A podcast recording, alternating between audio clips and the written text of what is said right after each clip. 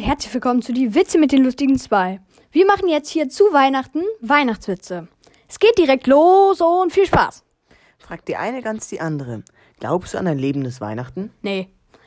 Ein Papa resümiert. Ich weiß jetzt, warum Weihnachten in meiner Kindheit so schön war. Ich musste die Geschenke nicht bezahlen. Der Familienvater will seiner vierjährigen Tochter zu Weihnachten überraschen. Er leiht sich ein Weihnachtsmannkostüm, zieht sich im Schlafzimmer um, bewaffnet sich mit Sack und Rute und geht in das Wohnzimmer, wo seine Tochter und seine Frau sind und sagt seine Sprüche auf. Vom Walde draußen komme ich her. Ich muss euch sagen, es ist Weihnachten sehr.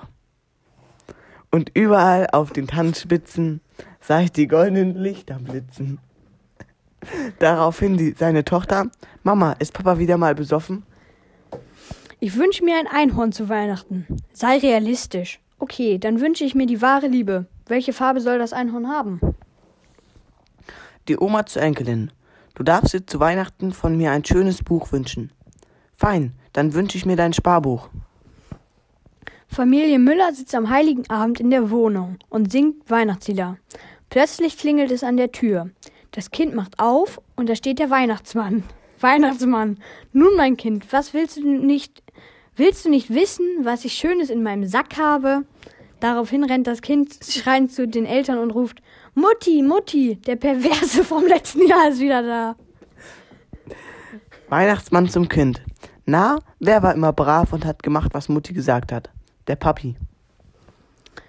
Vater, Fritzchen, zünde doch bitte den Christbaum an.